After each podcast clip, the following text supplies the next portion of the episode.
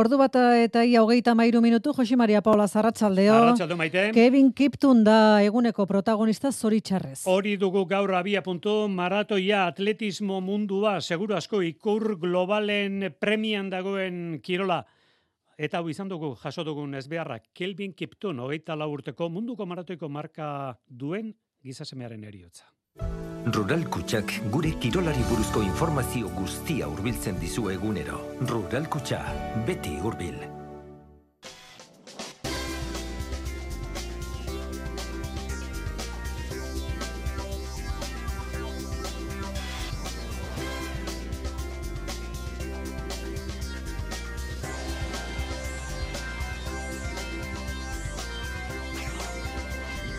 Euskadi Irratian Kirol Legez.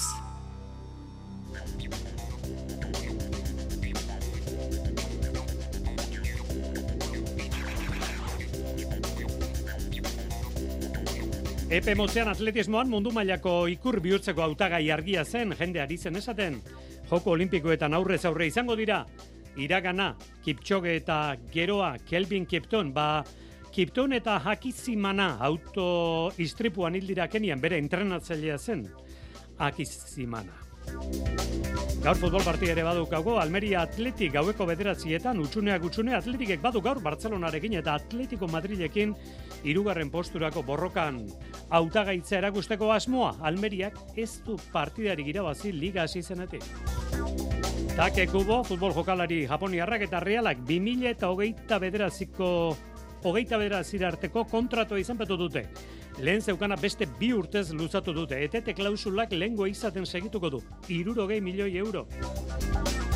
Pilotan kontu gari, binakako txapelketan elordi rezusta gaur dira playoff postua ziurtatzeko lehen da biziko aukeran. Tolosan, jaka eta mari ezkurren amenderatu behar, berezkoetan, gaurko hospital Sánchez partidako garaila doa buruzburuko finalera datorren igandean dukasuren kontra, eta Gernikan Winterren gaur irugarren eta laugarren postuak erabakitzeko partida. Aurreztu urratxe zurratx, rural kutsa aurrera gordailu berriarekin. Amabi hilabeteko EP5ko gordailu bat, aurrezteagatik sarituko zaituena, urratxe zurratx. Kontratatu rural kutsa aurrera gordailu berria martxoaren hogeita amaika baino lehen, gure bulegoetan edo ruralkutsa.comen. Rural kutsa, beti hurbil. Ordubiako geita bos minutu gutxi dira, entzuleo garratxaldeon, ongi etorri, atletismoa kolpe gogorra jasodu, Kelvin Kiptun, Kenia Railda, autoistripuan, hogeita lau urte zituen Kiptunek, eta bere herrialdean Kenian izaniko istripuan hildira, bera eta jerbe akizimana bere entrenatzailea. Berak zuen Kiptunek maratoiko munduko marka, eta bera zen bi ordutik berako marka jartzeko hautagai nagusia. Segatu gara, han eta hemen hitzak biltzen, esate baterako, hause esan dugu, hautagaitza horri buruz Ramon Goikoetxea Gipuzkoako Federazioko presidenteak. Zein goluken, bak, guk eh, beti esate dugu, eh, atletismoan matematikak ez dutela balio. Baina, ikusita adina, ikusita eh, ze jarrera, eh, ze bilaka izan duen, azken hiru maratoiakin bakarrik, bajo, eh, ematezun, ematezun, ez, irun, eh, erreza beharko lukela bere oinetan eukiko zula, ez, bi, bi ordutik geizti hori. Iraitza Arrospide maratoilariaren ustez, bereziki kiptunen markei esker sinestu dugu gizakiak gauza dela bi ordutik berako marka egiteko. Egia esan oain dela urte pare bat, hiru bat urte, jendeak oaindik zalantzan jarri zezaken, ez? E, jetxiko tezen bi orduko e, muga hortatik, edo ez otezen jetxiko, orain nik uste e, Kelvin Kiptunek egindakoak eta gero, ba, bueno, guztiek jagarbi zeukaten, ez? Hori gertatuko zela, eta denboraren kontua izango zela, ez? Eta seguru aski, ba, ikusita zuk esan dezu bezala, hogeita urte e, zitula, eta, eta orain dikan, ba, bueno, onenak emateko zegoela noski, ba, ba bera izango zela, ez? E, seguru nik lortuko lortu zezakena. Eta kiptunekin beste zerbait ari ginen ikusten, atletak normalean maratoira, pistako atala erreta gero joaten dira, baina hau gaztea zen. Eta maratoilariak Ramon Goikoetxea Federazioko presidentearen ustez, gero eta gazteagoak izango dira. Ba, ez dudarik, ez dakat dudarik, e, bueno, beste arrotan ere gertauzan, gertauzan bezala, ez? Honek amairu urtekin hasi zan entrenatzen, seri jo esate baterako, amala urtekin maratu erdi bat eintzun bere herrian, e, kenian, ez hemen, han, eta bosgarren intzun, amala urtekin, bosgarren absolutuan, e, diru asko ziok hemen, diru asko ziok, guain horrea gora iritsi da, diru asko ziok onenetzako, bestentzako, bueno, ba, bazeo ere bai, baino, pistan baino gehiot beti. Eta kasualitateak zer diren, uneotan Kenian korrikalari hauei buruzko erreportaje ari da egiten Aitor Garmendia txerrindulari afizionatu hoia eta kazetaritzan lizentziatua. Goizetan jeiki, korrikalari hauekin korrik egitera joaten da, beraien mezak eta entzutera joaten da, bueno, ba, eldoret inguru hartatik Aitor Garmendiak erreportaje egiten ari denak. Hitz hauek bidali dizkigu han jaso duten berri tamalgarria jakin orduko Kelvin Kiptunen eriotza korrika atera aurretik egunero hitzaldi moduko bat ematen du entrenatzaiek eta gaur ba hitzaldi hori ba batez ere ekiptumen inguruko izan da e, esan die ba bizitzan erlo guztietan bai kirolen zein bestela segurtasuna eta norbere osasuna dela lehenengo eta kontu zibiltzeko. Eta bueno ba nahiko triste zeren guztik e, minutuko isilune bat ere egin dute. Baina bueno bai izan du gero ba e, ingo dituela hileta elizkizunek edo dana dalakoa, ba, bai izango dira jendetxuk eta ongo dala movimentue. Beraz, bai, eragin eukiko do batez ere baino olimpiadai behi da zeudela eta kiptxoge eta kiptumen arteko leia hoi espero zala, ba, ba, bai sekulako eragine izango da eurentzat. Bueno, baitor Garmendia, esan dugu bezala txerrendulari afizionatu hoia kazetaritzan lizentziatua erreportajea egiten ari zen, edo ari da, egunotan eldoret inguruan Kenian, eta antxe jaso dute berria. Gaur eh, lagun batek, e, kirol kazetaria bera, esan digu atletismoak ikur globalak behar ditu. Bueno, bauzen, ikur globala izatekoak, Kelvin Kipton, hogeita lau urte. Gugan bego, horrelakoetan esan ohi duguna, atletismoak izan duen galera autoistripuarekin. Bera eta bere prestatzailea, jerbe akizimana hildira. Bueno, aktualitate aldieri heldu behar dugu, hau ere noski aktualitatea zen, baina, bueno, normalean gure agenda e, eta nahiagoko genuken aldatu izan ezpalute, ba, ba, albiste honek aldatu du. Bestela, Almeria Atletik partidari buruz izketan. Hasiko genuen saioa, Ariz Gailastegi, Arratxaldeon. Arratxaldeon, xe mari. Bueno, e, esan didazu, Atletik zaleak eskapa daukala. Almeriaren aurka galtzea, e, izan liteke barregarri gelditzeare momentu honetan ligan, ez da? Bai, e, denboraldi honetako notizetako bat e, izango da, ba, Almeriaren e, lehen e, garaipena, e, geroz eta gertuago dagoela, e, jakineko da, baina inorkeztu, eh, argazki horretan e, agertu gura, eta, eta atletikek ere, ere ez, ez dakit beldurra den, e, antxetatea den, edo zer den, baina kezka hori e, badago, e, taldearen e, inguruan, e, jarraitzen inguruan e, alegia.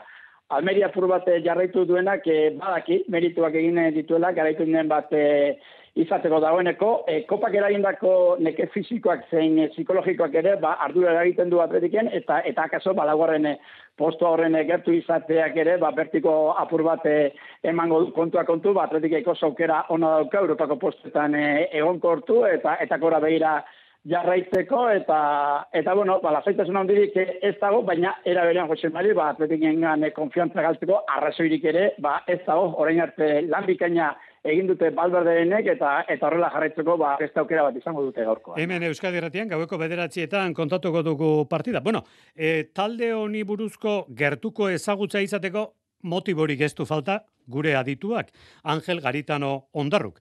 Almeriak esan dugu hainbestean jokatzen duela txukun, bi areatan utxe egiten duela. Ondo jokatzen dau, nire ustez e, punto gehiago eukidi dituz, baina hori hori beste gauza bat izaten da.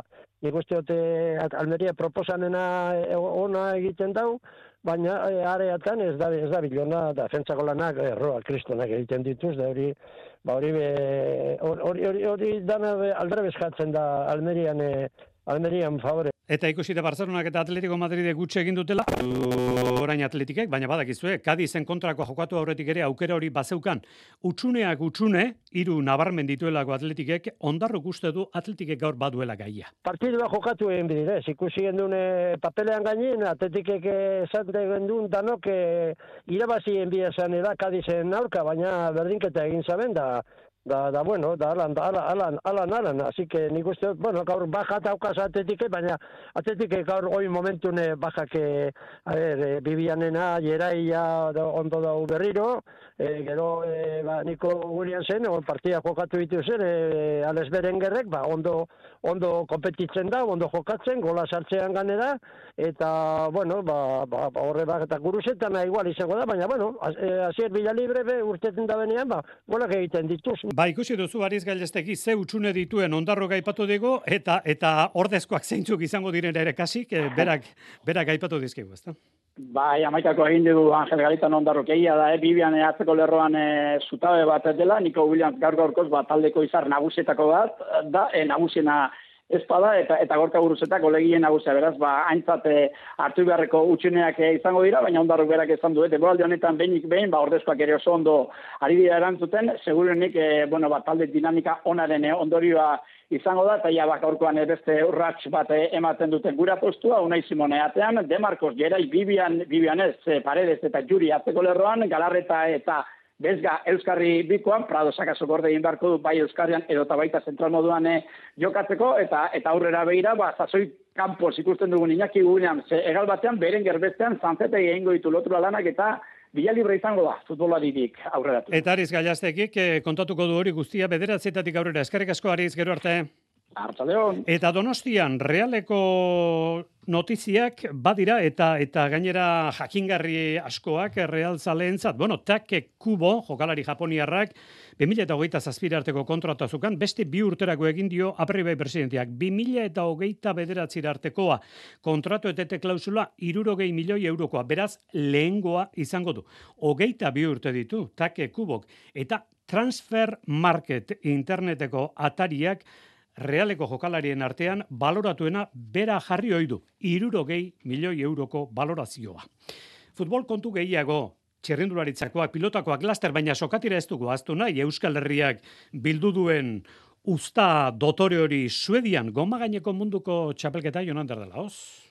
Euskal Sokatiralariek emaitza honak eskuratu dituzte goma gaineko munduko txapelketan. Orotara hogeita bi domina jantzi dituzte Helsingborgen, Suedian, aietatik amazazpi, kluben arteko leian eskuratu dituzte, eta gainontzeko bostak nazio artekoa. Euskal Herriko selekzioak urrezko domina bat, bosteun eta lauro gehi kiloen mistoen pixua, zilarrezko bat eta hiru brontze batu ditu guztiak ere, en handi batean, beti gazteko tiralariek osatuta. Txapelketa guztiari erreparatuz gero, zortzi izan dira Euskal Herritarreke bildutako urrezko dominak. Haietatik eh, sei, beti gaztek eskuratu ditu bost, klubaren izenean, eta badino berrio zarruzarketatik heldu dira beste bi. Bistan denez, lesakarrek distire egin dute aurtengo txapelketan eta aurtengo sasoi bikainari amaiera eman diote ala. Behin goma gainekoak amaituta, sokatirak lur gaineko txapelketekin izango du segida uda berretik aurrera. Txerrendularitzan, Espainia egoaldeko zaparradek baimen ematen baldin badute behintzat, ibilbide aldatu beharren izan baitira, gaur jaengo klasikoa jokatuko da lurgainean zenbait zati dituen txerrendulari klasikoa eta omango turrean irugarren etapa izan dugu gaur Paul Mainier adi honekin emeretzi urteko frantziar gazteak irabazi du eta bere taldekidea Luke Lamperti hogeita bat urteko estatu batuarra jarri da lider. Egingo diogu bihar egin barreko soslaia Paul Mainier denboraldi berri honetako izarretako bati emeretzi urte eta dagoeneko bi garaipen baditu. Eta binakako pilota txapelketa gaur tolosan, non bestela gaurko egunarekin. Gaur eta bihar bi jaialdi jokatuko dira eta konturen bat edo beste argiliteke. Esate baterako elordi rezustak gaur playoffeko postua ziurtatuko lukete arritxuri bar, Arratxaldeon? Ba, gaur pelotan izango dugun emaitza horrekin, en, ez dugu, bueno, ez dugu emaitza guztiak ez dira argituko, eta bai arreta jarri behar da, irugarren eta laugarren posturako dagoen leia horretan.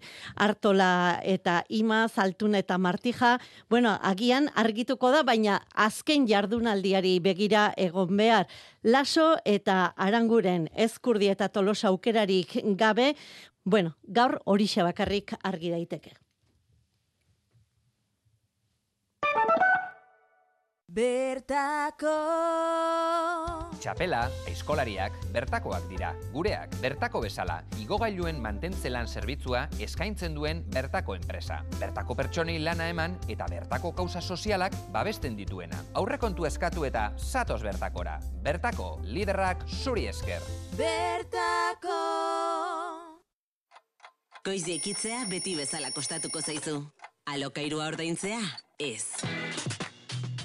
Hemezortzi eta hogeita amabost urte bitarte badituzu, gaztelagun programarekin etzaizo inbeste kostatuko alokairuan bizitzea. Informatu, euskadi.eus barra gaztelagun. Eusko Jaurlaritza, Euskadi, auzolana. Eusko Jaurlaritzak enpresei laguntza emango die 2000 eta hogeita lauko enpresentzako laguntza plan berriarekin, Euskal Ekonomiaren motorrarentzat. Laurogei programa eta seireun milioi euro baino gehiago laguntzetan. Informa zaitez euskadi.eusen eta espri.eusen. Aktibatu zure laguntzak. Eusko Jaurlaritza, Euskadi, auzolana. Benetan, zatoz, Iker Martinez eta bere arnazaldiak zortzietan arratzean.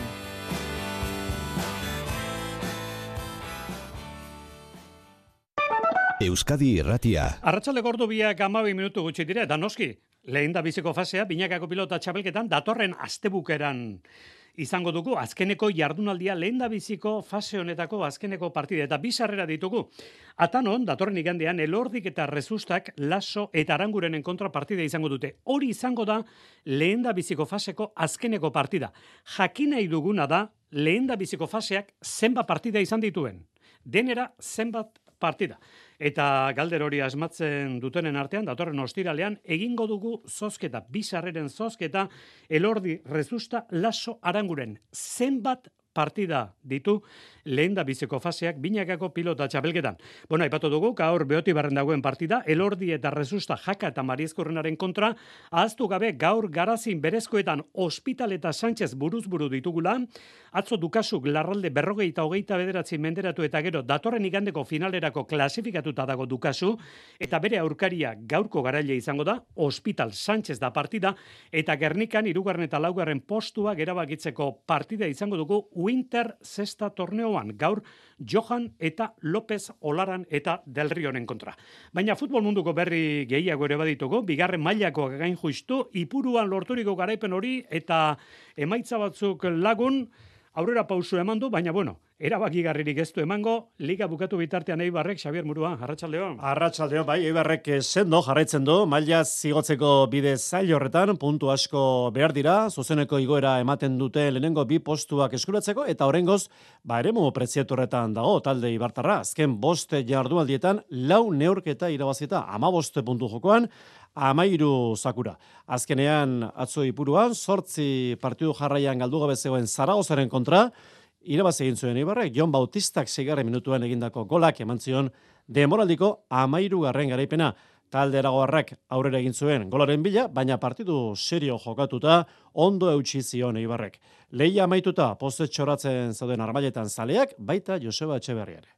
Oso posi gaude ba, gaurko partiduan egin dugun lanagatik, uste dute arerio gogorra, dinamika oso batean eh, zetorren, sortzi partidu jarrean galdu gabe, atea utzean e, iru, bazkeneko iru jardunalditan, eta, eta bueno, uste taldearen lana oso ona izan dela, ez? Partidua irabazita, berrogeita boste puntu ditu egibarrek, leganez liderrak baino bi gutxiago, atzetik iru puntura bitalde, Ferrolgo Racing eta Sporting, lau puntura Espainol, bostera Valladolid eta Elche, Valladolidek gaur jokatuko du etxean Albazeteren kontra. Eta bide batez, gogora ezagun, amore bitak, Elcheren kontra, larun batean, merito handiko garipena eskuratu arren, ez dago aldaketarik mailari usteko tarteri dagokionez, bederatzi puntura du salvazioa Jandro Castroren taldeak. Amore bitak ueskan jokatuko du urrengo partidua, igandean, arratsaldeko erdietan, eta Ibarrek eltxeren zelaian, gaueko bederatzietan. Nazioarteko futbolean ikusi duguna da, etxean jokatzeak beti abantaila ematen diola etxean ari den taldeari, bitxia izan da, Asiako pan, Katarren jokatu da, Katarrek irabazitu berata bat e, finala Jordaniaren kontra. Bueno, ba Afrikako pan gauza bere gertatu da, Bidjanen Bart finala izan dute Nigeriak eta Bolikostak, eta Bolikostak irabazitu bi eta bat final hori. Eskubaloi jardunaldiko gauzari garrantzitsuena zein da, bueno, ba gure ustez Donostian gertatu da hori, bera-berak ez du eltxeren aurkako partida irabazterik izan, eta ondorioz, ba liderzatik eh, puntu batera segi beharko du, arritxo? Bai, lider jartzeko irabazi beharra zuen, hogeita saspina berdindu duz bera-berak eltxeren aurka eta lidertza ez hartzeaz gain, liga irabazte orain ez dago bere esku bakarrik. Eltxek partida bukatzeko 6 segundo faltan berdindu zuen partida, pena zuten bera-berako jokalariek, Esterra Rogeria. Pena ez, azkenean gu garaipena bakarri balio zigun, e, lider jartzeko, e, oain behaiek oaindik eta liderrago dia, eta bueno, e, ja ez da gure esku, aurrena gelditzea ligarre regular hontan, baina bueno, nik uste e, partidu txukun hain deula, eta bidontatik jati jarraitu behar degula.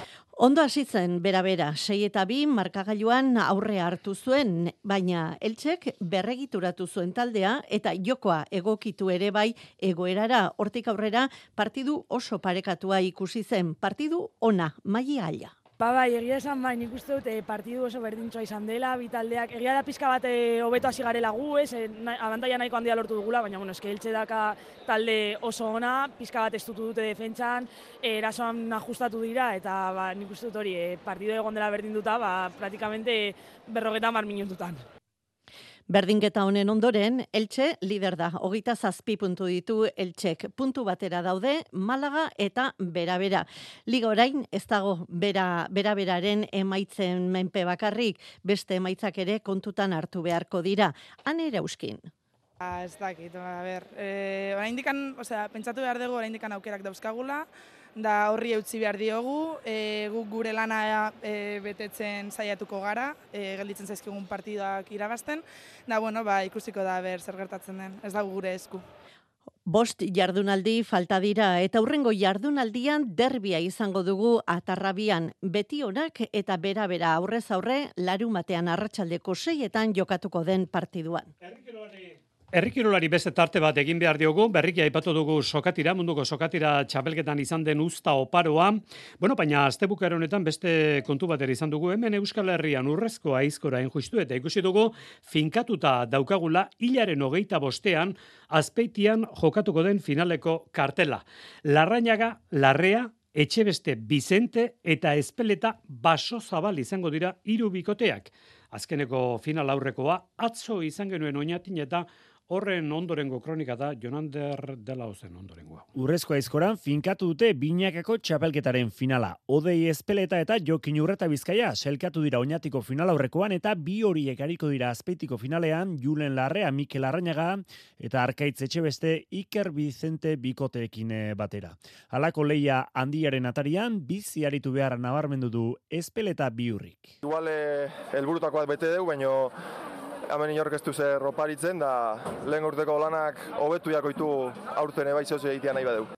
Garaileek bi minututik egorako aldea lortu dute Ibai Soroa eta Julen Kainamaresekiko. Jon Rekondo eta Oian Larretxe izan dira irugarren, bost minutu eta berrogeita bost segundu galduta. Urreta bizkaia, baso zabal. Bai, bai, e, nik uste behar egorratea latanda ematen ibili jarra pidezeko egur bagoitzian, gu ez desango asko gorde duni, baina bueno, pixkat erotu gabeatea geha, Eta gero zutik golanetan, ba, nik uste ja bentaja politia atea deula, eta gero ja pues, gozatzea joan azkene golanian.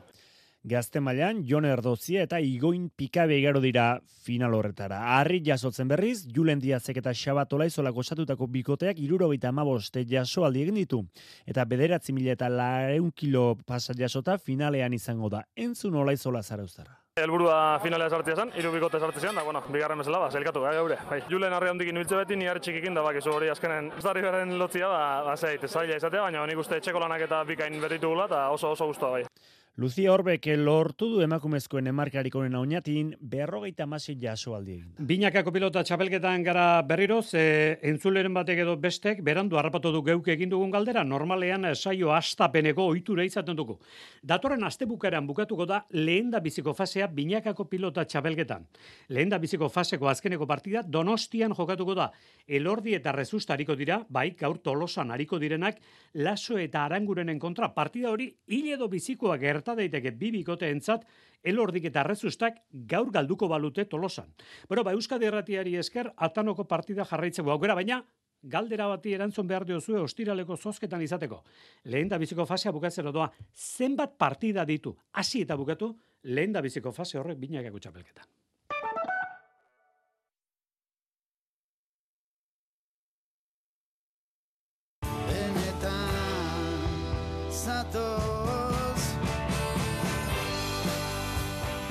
Iker Martinez eta bere arnazaldiak zortzietan arratzean.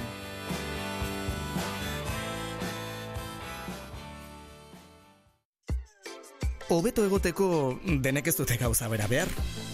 Egin aldu dana ja egiten ari naiz nolabait kostatu izan zaite, eh? Nik lanpiko hoiek ez izatea. Oso argi dut gainera. Nik denbora eskatuko nuke. Nik idazkari bat. Esan behar personal asistant. Eta zuk, zer behar duzu, hobeto egoteko?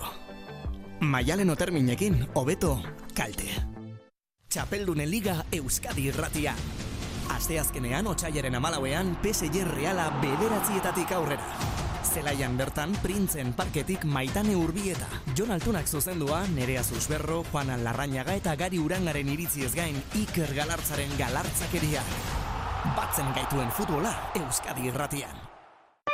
Euskadi irratia. Errukbia ipatu behar dugu aurrena aurrena zein nazioen lehiaketan. Irlandak 2008 bitik ez duela partidari galtzen.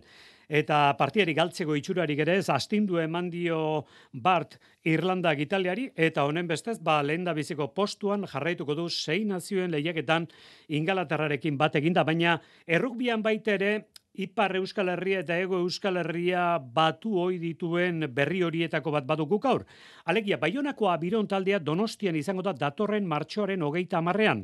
Topa malau ligako partide izango du Tulonen kontra, Xavier? Baionako abiron, bai, ano eta estaiora itzuliko da, eta martxoaren hogeita maikean, igandean, gaubeko bederatzek eta bostean izango da partide hori, alegia, azte santuko egunetan, topa malauko neorketa, punta-puntako leia, Tulonen aurka, hogei garren jardueldiko partidua. Horengoz, hogeita 6 mila sarrera saldo dituzte, beste amabi mila daude saltzeko.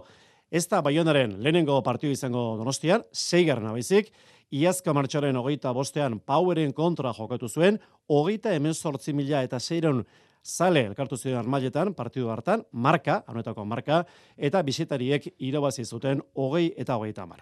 Iaz bertan, anuetan ekainaren, ekainan top amaloko fida horrekoak jokatu ziren, eta lehenengo lau elkarren kontrako dema izan zuten. Egungo top amaloko selkapenean, Tulon, selkapeneko bosgarna da, hogeita amazazpi puntu, Baiona atzerago, naiz eta demoraldi ona ari den egiten, amargarrena hogeita sortze puntu. Eta bide batez, gogora ezagun, baionak lauru motonetan etxean jokatuko dela Kelermonten kontra. Zaskibaloia natzo Endesa Ligako partidak zurne Bilbo Basketek irabazi Valentziaren kontra, aurrera pauso handia emandu zurne Bilbo Basketek garaipen hori lortuta, eta Baskoniak ez zin. Orain gonetan ere, kopatik kanpo utzi zuen Joventu taldearen eh, kontra partida galdu etxean, irurogeita emezortzi eta laurogeita bat. Aste hau ezoiko izango da Baskoniaren zat, ez da Euroligako partidarik, aste bukaeran, Espainiako Ligako partidarik ere ez da izango, hain justu Espainiako kopako azkeneko fase hori izango baita, eta aurten lehiaketa horretan, futbolean ez bezala, ez da Euskal Herriko talderik izango. Agortu dugu tartea, iluntzoko badak izue, sortzea hau gero arte.